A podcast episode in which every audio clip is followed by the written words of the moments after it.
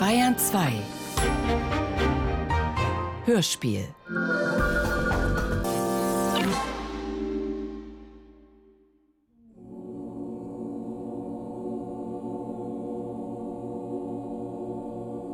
Komm, lieber Hörer, komm.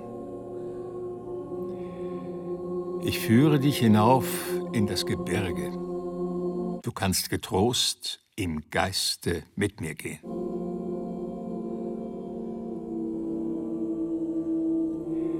Der Weg ist mir seit langer Zeit bekannt.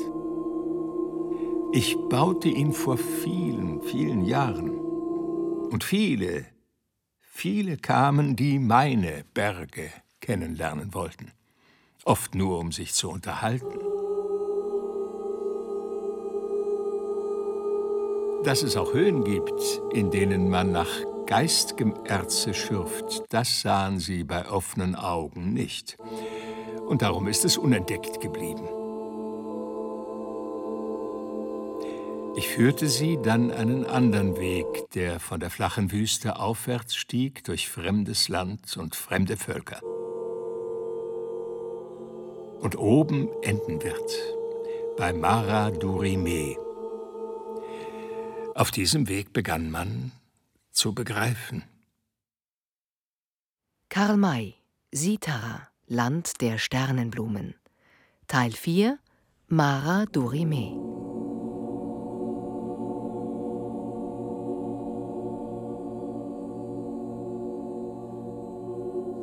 Wir fangen an beim Anbeginn und hören auf beim Ende dort. Wir gehen gleich zu beiden hin, denn beide sind derselbe Ort. Ich versprach zu Anfang, am Ende der Geschichte zu erzählen, nicht zu Anfang, am Ende, wie alles begann. Von der Mission, von der Reise ins Land der Usul nach Ardestan, zu mir von Dschinnistan. Und da wir bei dem Anfang schon am Ende angekommen sind, so ist die Ewigkeit entflohen. Wie so geschwind, wie so geschwind. Vom Auftrag, den Maradurime Karabinemsi gab, jenem Auftrag, der ihn weg von Sitara führte, hin zu jenen anderen Orten, jene andere Welt. Komm mit, komm mit und folge mir. Ich führe dich so gern, so gern. Ich zeige und erkläre dir die ganze Welt, von Stern zu Stern.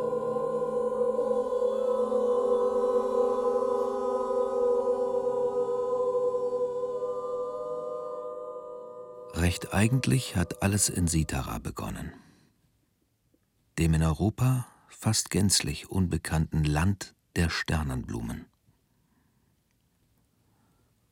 Sultanin dieses Reiches ist Mara Durime, jene Herrscherin aus uraltem Königsgeschlecht. Zu Sitara gehört auch das Gebiet von Merdestan mit dem geheimnisvollen Wald von Kulub, in dessen tiefster Schlucht, wie man sich heimlich erzählt, die Geisterschmiede liegt, in der die Seelen durch Schmerz und Qual zu Stahl und Geist geschmiedet werden. Iqbal hingegen, Iqbal, die zweite Silbe des Namens wird betont, ist einer der schönsten Residenzen Maradorimes.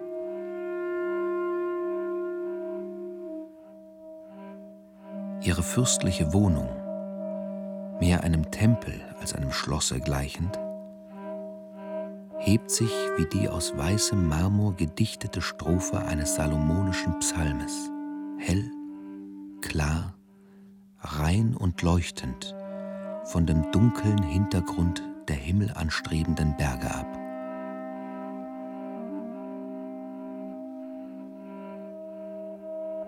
Diese liegen im Norden. Nach Süden dehnt sich die blaue, von silbernen Fäden durchzogene See leise atmend, wie ein schlafendes, glückliches Kind, welches im Traum lächelt. Und wie köstliche, schimmernde Perlen, die von einer reichen, kunstsinnigen Fee aus der Meerestiefe emporgeholt und am Ufer in grünende Gärten gebettet wurden, so haben sich die Häuser der Untergebenen dem Palast der geliebten Gebieterin zu Füßen hingestreckt.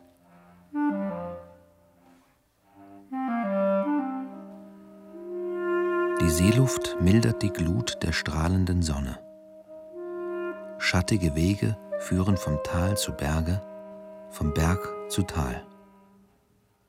Goldige Früchte winken aus dunklem Laub. Jede Bewegung der Luft spendet süßen Blumenduft. Und Eddin, der Fluss, tritt unberührt von dem Schmutz des alltäglichen Lebens wie eine Offenbarung aus höheren Welten aus dem Gebirge hervor. Schließt Iqbal in zwei schwellende Arme ein und tritt dann in die See, um ihre Flut zu läutern und zu klären. Der kleine Hafen von Iqbal ist mit der Außenwelt nur durch einen einzigen größeren Segler verbunden, welcher Vilade heißt und immer segelfertig gerichtet ist. Dies Schiff gleicht einer Arche. Sein Bau ist uralt. Es hat die Formen und die Linien vergangener Jahrtausende. Sein Tau- und Segelwerk mag im ältesten Babylonien oder Ägypten erfunden worden sein. Aber man hat trotzdem keinen Grund, irgendetwas daran zu tadeln. Ich war mit meinem Hadschi Halef Omar, dem obersten Scheich der Hadedin vom Stamm der Schamar, zu Mara Dorime gekommen, um für einige Zeit ihr Gast zu sein und bei dieser Gelegenheit das Land der Sternenblumen noch besser kennenzulernen. Sie hatte mich in einer Weise aufgenommen, als ob ich ein naher Verwandter, ja, als ob ich ein Sohn von ihr sei. Wir wohnten nicht in der Stadt, sondern bei ihr im Palast. Es war kurz nach Sonnenuntergang. Wir saßen auf dem Söller beim Abendessen, welches nicht aus Fleisch, sondern nur aus Brot und Früchten bestand. Unsere Augen, unsere Sinne öffneten sich für die vor uns liegende köstliche Gotteswelt, die im Glanz der untergehenden Sonne fast überirdisch leuchtete und glühte. Ganz draußen, im äußersten Süden, da, wo das Meer sich mit dem Himmel einte, gab es einen kleinen, sich aber vergrößernden, weil immer näher kommenden Punkt, der bald wie ein Blitz aufzuckte, bald goldig schimmerte, bald silbern funkelte, bald in einer oder in mehreren der sieben Regenbogenfarben flackerte. Ein Bote kommt. Er bringt mir Antwort. Vom Meer von Chinistan. Was für Augen hatte diese Frau? deren Alter so groß war, dass man es kaum mehr bestimmen konnte. So sehr ich die meinigen anstrengte, ich konnte doch nur ahnen, aber nicht deutlich bemerken, dass dieser in der Sonne schillernde Punkt eigentlich ein weißes Segel war.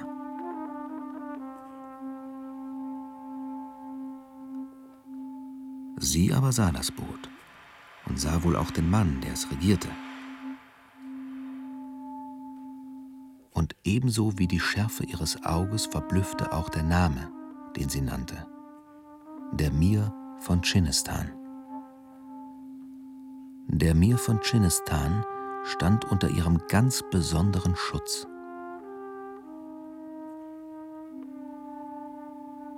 Der Bote, der sich jetzt sehr schnell dem Hafen näherte, weil günstiger Wind ihn trieb, war bei ihm gewesen. Vielleicht ist es gut, dass du noch bei uns bist, Sedi, dass du uns noch nicht verlassen hast. Für wen? Für dich, für mich Und auch für den Mir von Chinistan. Für uns und auch für ihn? Das ist ein Rätsel. Ich bitte es zu lösen. Das größte aller Rätsel bist du selbst. Indem du dieses löst, löst du auch das des Mir von Chinistan. Bitte setz dich und warte, bis ich mit dem Boten gesprochen habe. Das war so ihre Art, Problem mit Problem zu beantworten. Dass ich ein Rätsel bin, versteht sich ganz von selbst. Jeder Mensch ist eines. Wer das erkennt, hat schon mit dessen Lösung begonnen. Die Antwort auf die Menschheitsfrage suchen heißt Leben. Wer da stirbt, ohne gesucht zu haben, der hat nicht gelebt, sondern nur vegetiert und wird Kompost. Weiter nichts. Das, was zunächst ein Punkt gewesen war, hatte sich inzwischen vergrößert. Es erschien als weißes Segel. Dann sah man, dass es drei Segel waren. Später bemerkte ich, dass das Boot nicht einen, sondern zwei Masten hatte, an welche die Segel kreuzweise gezogen waren. Eine solche Stellung der Leinwand hatte ich noch nie gesehen, aber sie war außerordentlich praktisch. Das Vordersegel schraubte sich als Luftbohrer in die Ferne und die beiden Hinterbootsegel standen wie ein Pflug mit scharfer Schneide nach vorn, nach hinten aber breit offen, so dass nicht der geringste Teil des Luftdruckes verloren gehen konnte. Bemannt war das Boot mit nur zwei Hilfspersonen, welche die Leinen unter Steuer führten.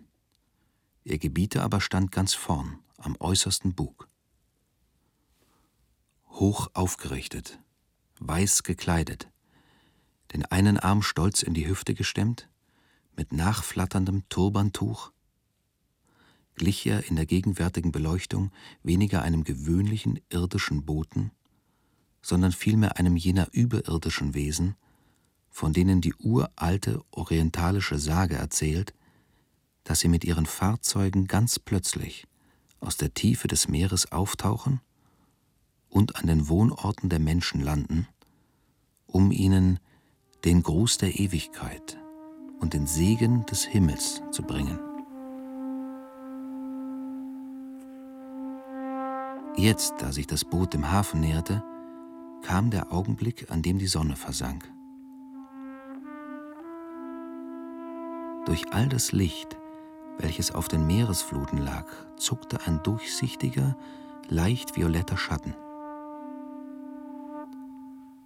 Die Heiterkeit des goldenen Tages verwandelte sich mit einem Schlag in den Ernst des nahenden Abends. Von der nahen Moschee erscholl der Ruf des Muezzins. Hai Allah Salah, Hai Alal Felah.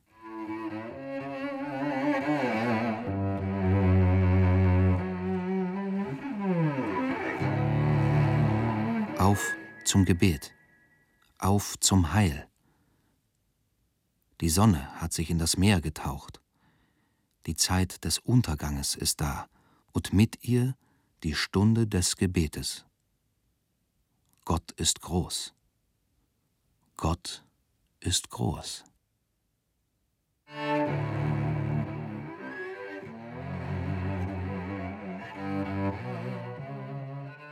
Von dem freien Platz herauf ertönte die Stimme des Vorbeters. Im Namen des allbarmherzigen Gottes. Lob und Preis sei Gott, dem Weltenherrn, dem Allerbarmer, der da herrschet am Tage des Gerichts. Dir wollen wir dienen, und zu dir wollen wir flehen, auf dass du uns führest den rechten Weg, den Weg derer, die deiner Gnade sich erfreuen. Weiter konnten wir hiervon nichts mehr hören, denn nun fielen die ehernen Stimmen der christlichen Glocken ein und zogen jeden anders schwingenden und anders klingenden Ton in ihr herrliches Abendgeläut. Da stand Mara Durime auf und wir mit ihr. Wir falteten die Hände. Dies ist der Ton, durch das Weltall klingt. Der einzige Ton, der Glück und Frieden bringt. In ihm verschwindet aller Erdenstreit. Gepriesen sei der Herr in Ewigkeit. In diesem Augenblick hatte das Boot den Hafen erreicht.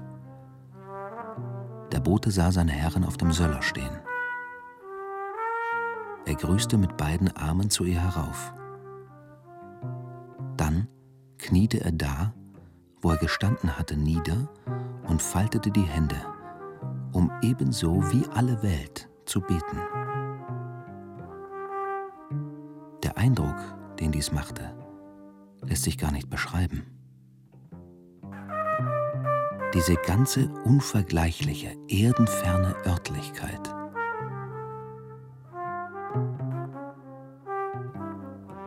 Diese am Himmel und über die Erde hinzuckenden, mehr und mehr ersterbenden Tinten. Die dunkle Mauer des hinter uns drohenden Gebirges.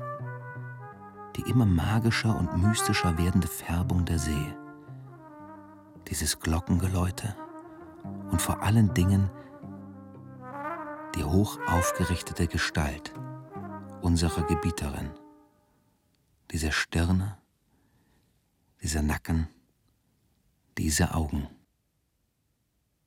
Sie ist kein gewöhnliches Weib. Sie ist auch keine Königin. Sie ist eine Genia, eine Seele, ein Geist.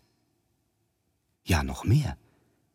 Sie ist nicht nur Seele oder Geist, sondern sie ist die Herrin und die Gebieterin aller Seelen und aller Geister, die es gibt. Allah segne sie. In dieser ihm eigentümlichen Weise versuchte sich Halef über sie klar zu werden. Und gerade jetzt, in diesem Augenblick, überkam auch mich ein Etwas, was mehr als eine Ahnung war, dass in dieser unvergleichlichen Frau Gedanken, Gesinnungen und Kräfte lebten, die meine Schulpsychologie unmöglich zu fassen vermochte. Es war mir zumute wie einem unbefangenen gläubigen Kind, welches zum ersten Mal in seinem Leben in das Theater kommt und nicht im geringsten daran zweifelt, dass die Zauberwelt, die sich vor seinen Augen entrollt, in Wirklichkeit vorhanden ist.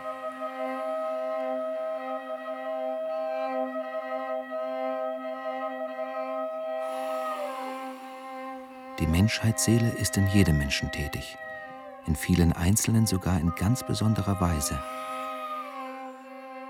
In Mara Dorime aber so wie sonst wohl niemals wieder.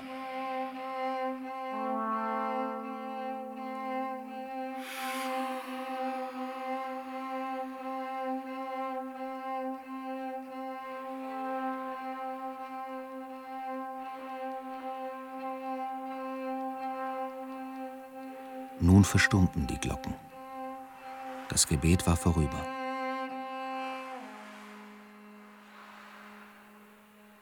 Die Dämmerung stieg von den Bergen. Mara Dorime sprach mit dem Boten, kam dann wieder zu uns zurück. Meine Mission begann. Vielleicht wäre es besser, du hättest uns schon verlassen. Ich befürchte, die Herrin gibt dir Schweres zu tun. Krieg. Zwischen wem? Zwischen Ardistan und Chinistan. Ist er schon erklärt? Erklärt? Welch ein Wort. Eine vorherige Erklärung gibt es nur zwischen zivilisierten Herrschern. Der Mir von Ardistan aber ist Barbar. Er schlägt los, sobald es ihm beliebt, ohne vorher zu fragen und ohne vorher etwas zu melden. Ich kann auf deine Frage also nur die Antwort erteilen, dass es Krieg geben wird. das er aber noch nicht begonnen hat. Ich habe ihn verhüten wollen.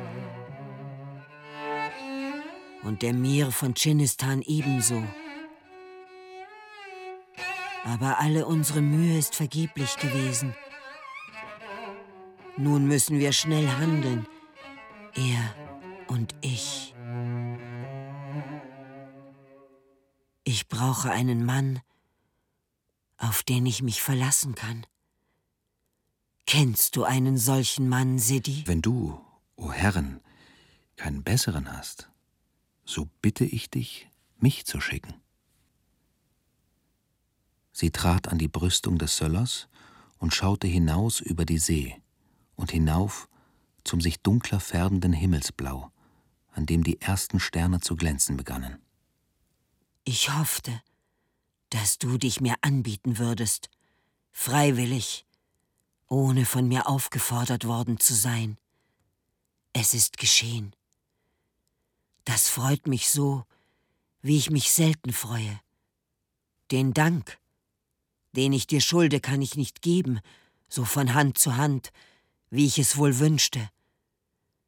Aber doch eine Art von Dank soll es sein, dass ich dir heute schon sage, warum du es bist, dem ich diese meine Mission am liebsten anvertraue. Sie ergriff mit der rechten meine Hand, deutete mit der linken zum Himmel empor.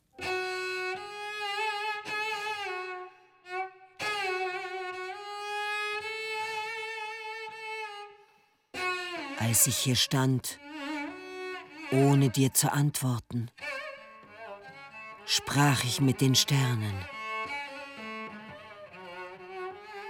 Schau hinauf zum Firmament. Nicht deine heimischen Sterne leuchten, sondern die Sterne des Südens.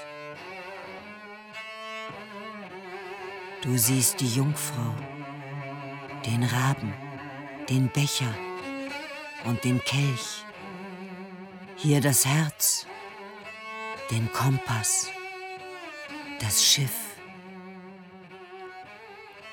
Dort Antares, den Wolf, den Zirkel und das Kreuz. Doch nicht diese Sterne waren es, mit denen ich sprach. Meine Astrologie ist eine andere. Ich schöpfe sie nicht aus dem sichtbaren Firmament, welches hier über uns flammt und glüht. Aber indem ich meinen irdischen Blick an die Gestirne, die ich dir nannte, hefte, mache ich mein inneres Auge für seelische und für geistige Firmamente frei. Und da werden mir Sterne sichtbar, die andere nie erschauen. Auch den deinen habe ich gesehen, den deinen. Soll ich ihn dir zeigen? Es war ein sonderbarer, doch nein, ein wunderbarer Augenblick. Sie stand vor mir wie eine der berühmten Wahrsagerinnen aus der Zeit, in welcher die Menschen den Turm von Babel bauten. Ihre geisterhaften Züge waren wie aus leicht angedunkeltem Alabaster gemeißelt. Ihre Augen schienen im Glanz der Sterne von einer unergründlichen, nie auszuschöpfenden Tiefe zu sein. Die beiden langen, starken, silberweißen Zöpfe ihres Haares hingen rechts und links bis nahe zum Boden herab. Ihre Stimme klang wie nicht von dieser Welt, und um ihre ganze Gestalt wehte ein leise duftender Hauch, eine ganz eigenartige, geheimnisvolle Atmosphäre, für welche in keiner der vielen Sprachen, die es gibt, das richtige, das bezeichnende Wort zu finden ist.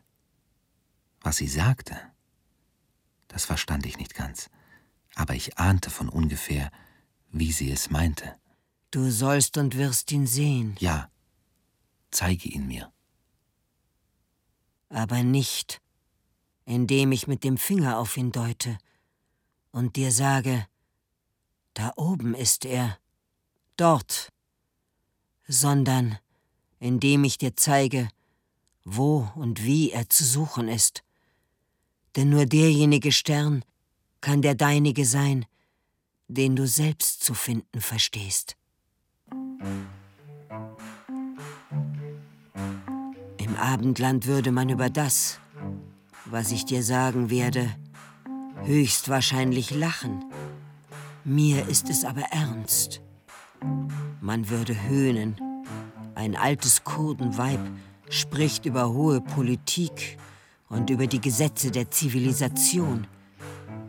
Ich aber stehe auf dem von Gott gegebenen Standpunkt, von welchem aus auf dem Feld von Bethlehem die Weissagung der himmlischen Heerscharen erklang. Ehre sei Gott in der Höhe und Friede auf Erden. Dass man ihm, dem Weltenherrn, die Ehre zollt, die ihm gebührt. Dafür sorgt er in seiner Allmacht und Weisheit am allerbesten selbst. Aber dass hier auf Erden Frieden werde, das ist zwar sein Gebot, muss aber unsere Sorge sein, der wir gehorchen Wann müssen. wird er kommen? Dieser Friede. Es scheint Er fast kommt. nie. Er muss kommen. Denn Gott Es will es. vergingen Tausende von Jahren, ohne Von dass er nun an kam. aber dürfen nicht mehr Tausende vergehen.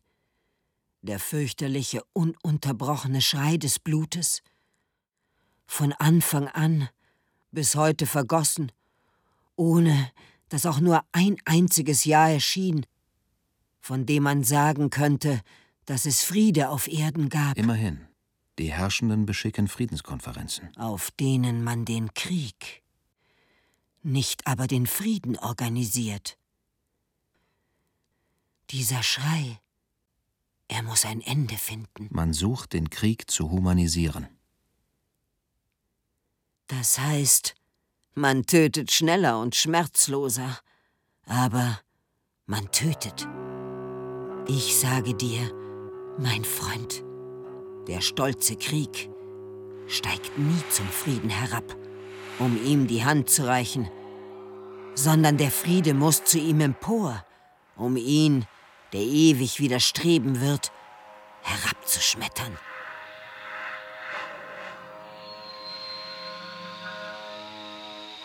Hat der Krieg eine eiserne Hand, so habe der Friede eine stählerne Faust. Nur die Macht imponiert, die wirkliche Macht. Will der Friede imponieren, so suche er nach Macht, so sammle er Macht, so schaffe er sich Macht.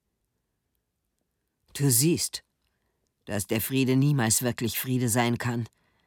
Er ist es nur so lange, als er die Macht besitzt, es zu sein. Er hat stets auf Vorposten zu stehen. Sobald er sich beschleichen und überfallen lässt, tritt der Feind an seine Stelle.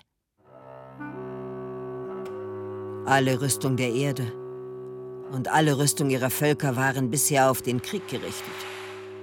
Als ob es unmöglich wäre, in eben derselben und noch viel nachdrücklicheren Weise auf den Frieden zu rüsten.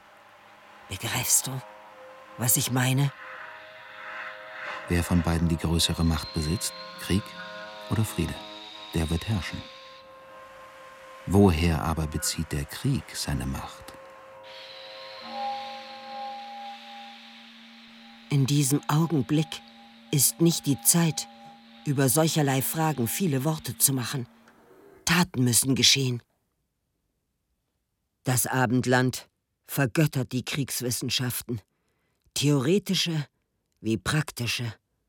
Und ihr habt sogar Friedenswissenschaften, theoretische, jedoch keine praktischen. Wie man den Krieg führt, das weiß jedermann. Wie man den Frieden führt, das weiß kein Mensch. Ihr habt stehende Heere für den Krieg, die jährlich viele Milliarden kosten.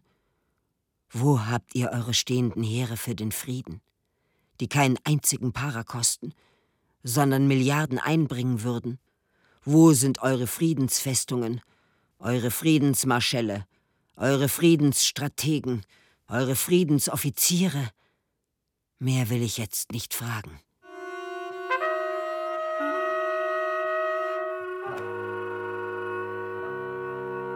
Nur eines noch. Da hinten ist die gelbe Rasse, aus einem langen, tiefen Schlaf erwacht. Sie regt nur erst die Glieder. Sie beginnt erst frei zu atmen. Wehe, wenn sie, ihre Kräfte fühlend, vom Lager aufspringt, um zu zeigen, dass sie genauso wie andere berechtigt ist, zu leben. Da drüben liegt Amerika, das ihr so falsch als neue Welt bezeichnet.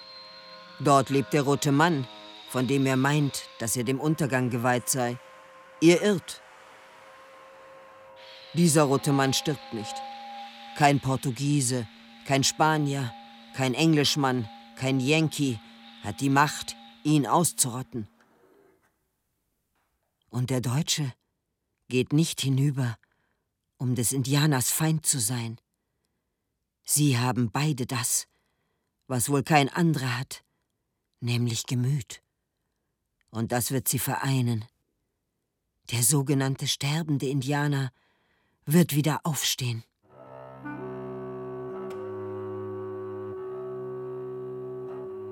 Es gibt ein übermächtiges weltgeschichtliches Gesetz, welches befiehlt, dass der mit dem Schwert besiegte, mit dem Spaten dann der Sieger sei.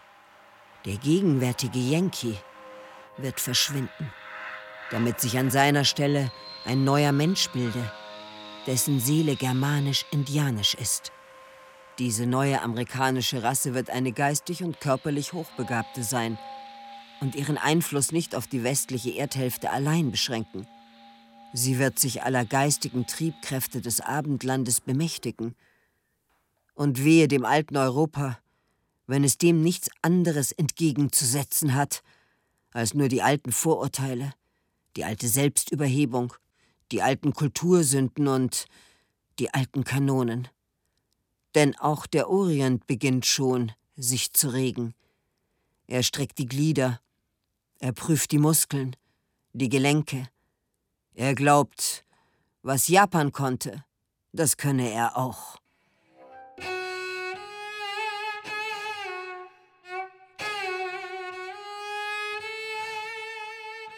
Der Riese Islam, dessen mächtige Gestalt auf europäischer, asiatischer und afrikanischer Erde ruht, fürchtet sich nicht vor der scheinbaren Übermacht des Abendlandes.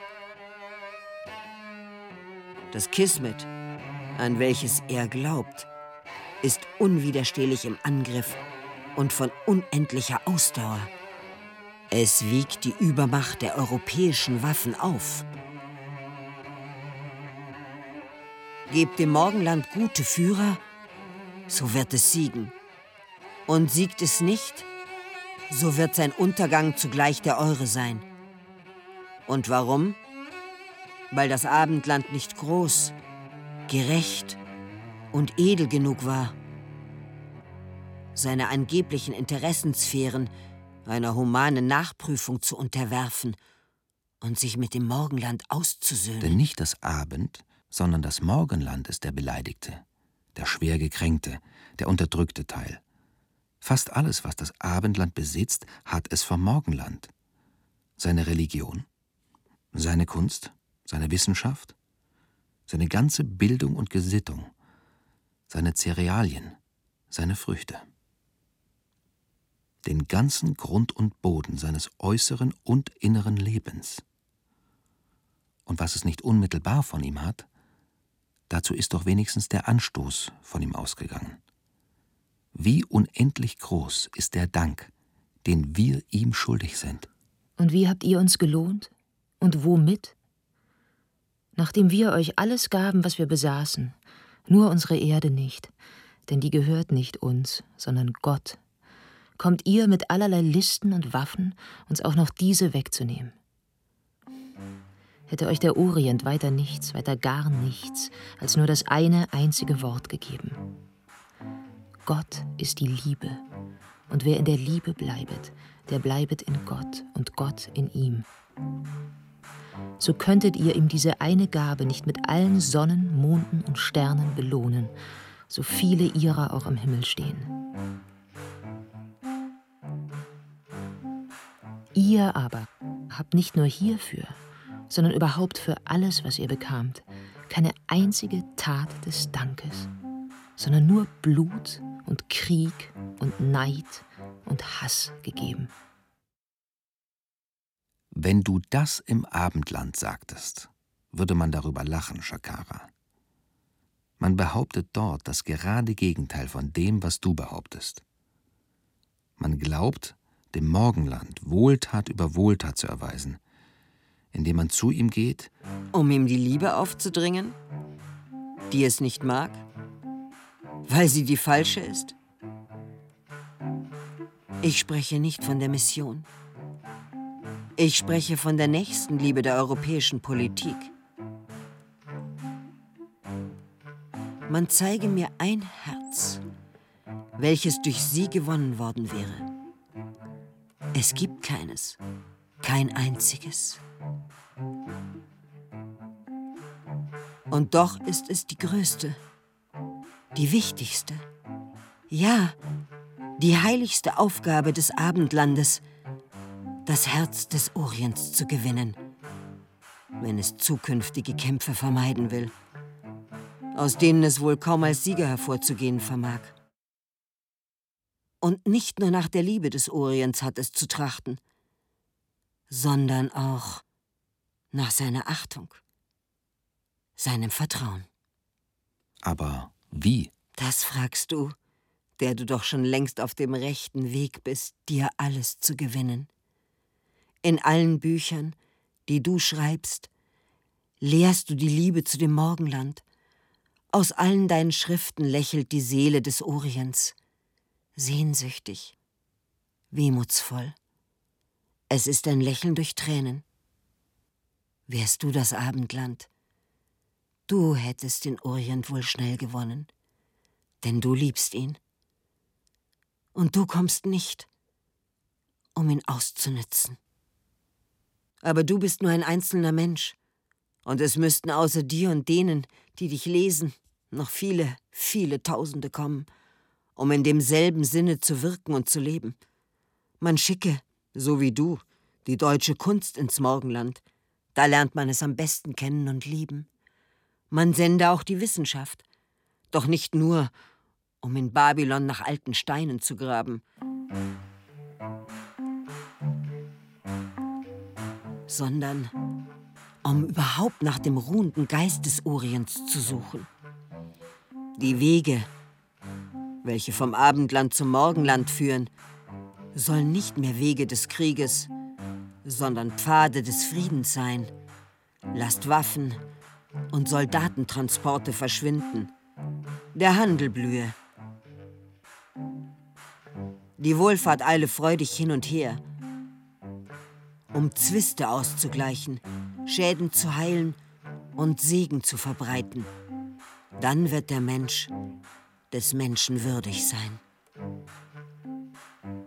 Und wenn die große, schwere Stunde kommt, in der im fernen Westen wie im fernen Osten die Schicksalsfrage, ob Krieg oder Friede klingt, dann werden beide, der Orient und das Abendland, als unüberwindliche weltgebietende Freunde beieinander stehen und die Völker der Erde zwingen,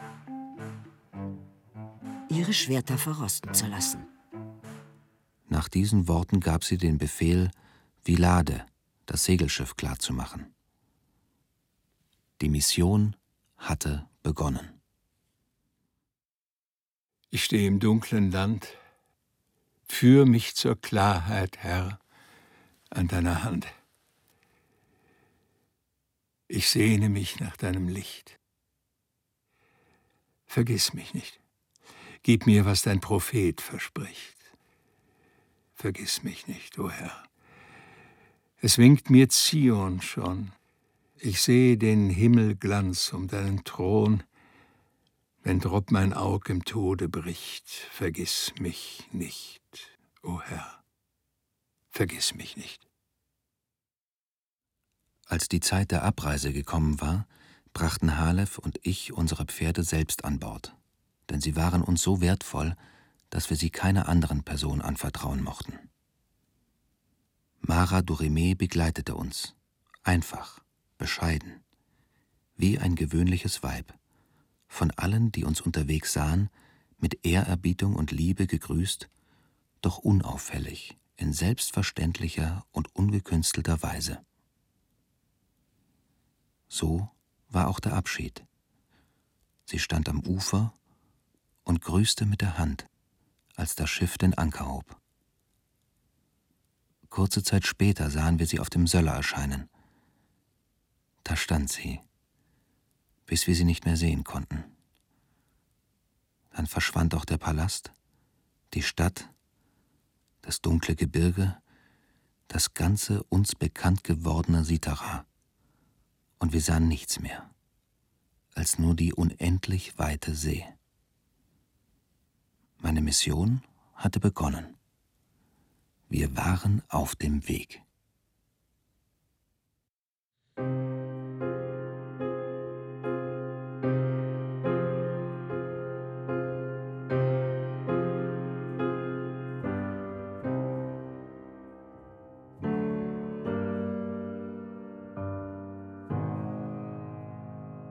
Ihr sucht und sucht. Wo ist die Ewigkeit? Jenseits des Todes. Über unseren Sternen. Hier ist die Zeit. Und grad nur in der Zeit hat für das ewige Leben man zu lernen. Hier sind die Jahre, Monde, Tage, Stunden, wir leben nach des Uhrenzeigers Lauf. Hat er die Zwölf, die Mitternacht gefunden, so kommt die Ewigkeit. Die Zeit hört auf. So wird von euch gesprochen und gedacht. So hören es die Schüler von den Meistern, und während einer frech darüber lacht, lässt sich der andere davon begeistern. Ihr meint, die Ewigkeit sei nur zu glauben, sei eine Zweifelssache, ein Vielleicht, und sendet aus der Arche eure Tauben, von denen keine auf zur Wahrheit steigt.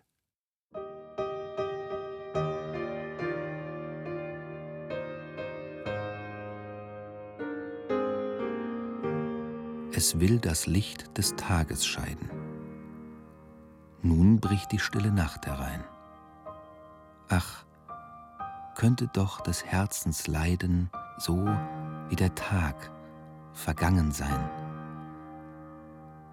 Ich leg mein Flehen dir zu Füßen, o trag's empor zu Gottes Thron und lass, Madonna, lass dich grüßen mit des Gebetes frommem Ton.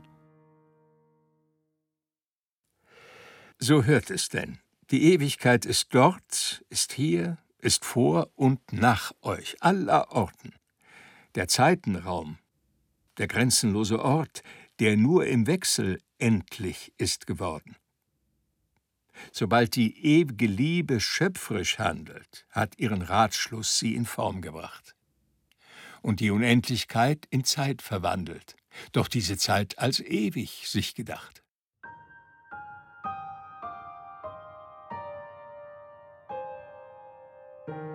Es will das Licht des Glaubens scheiden. Nun bricht des Zweifels Nacht herein.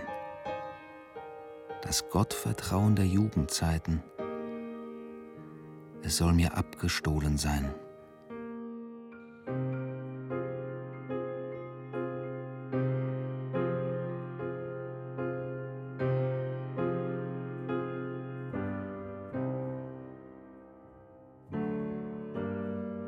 Es will das Licht des Lebens scheiden. Nun bricht des Todes Nacht herein. Seele will die Schwingen breiten. Es muss. Es muss gestorben sein. So lebt ihr also in der Ewigkeit. Euch ward die Gnade, sie als Zeit zu fassen. Benützt ihr sie, so wird als Seligkeit der Herr sie euch für ewig, ewig lassen. Wer dies nicht tut, dem steht der Abgrund offen, aus dem die Erdenstunde ihn gebar. Und nur vom Himmel ist für ihn zu hoffen, dass er das wieder wird, was hier er war.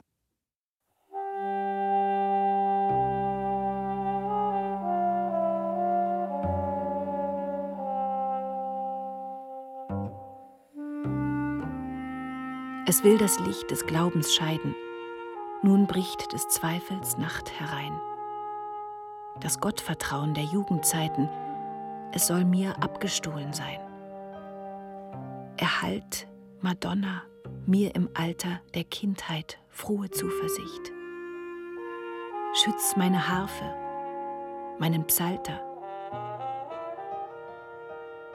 Du bist mein Heil, du bist mein Licht.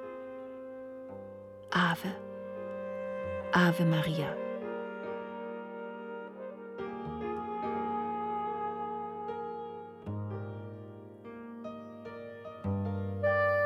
Es will das Licht des Lebens scheiden, nun bricht des Todes Nacht herein.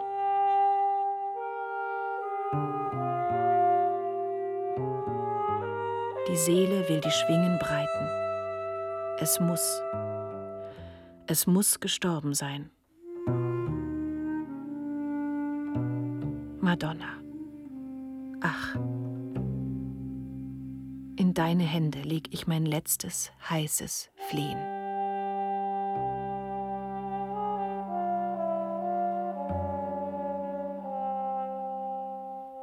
Ave, Ave Maria.